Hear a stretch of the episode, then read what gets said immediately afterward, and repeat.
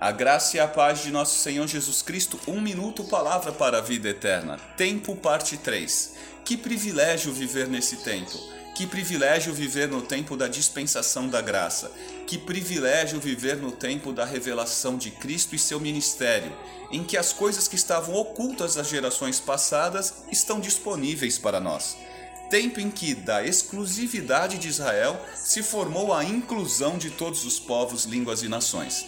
1 Pedro 1, 10 a 12 foi a respeito dessa salvação que os profetas que falaram da graça destinada a vocês investigaram e examinaram, procurando saber o tempo e as circunstâncias para as quais apontava o Espírito de Cristo que neles estava, quando lhes predisse os sofrimentos de Cristo e as glórias que se seguiriam àqueles sofrimentos. A eles foi revelado que estavam ministrando não para si próprios, mas para vocês, quando falaram das coisas que agora lhes foram anunciadas por meio daqueles que lhes pregaram o Evangelho pelo Espírito Santo enviado do céu, coisas que até os anjos anseiam observar.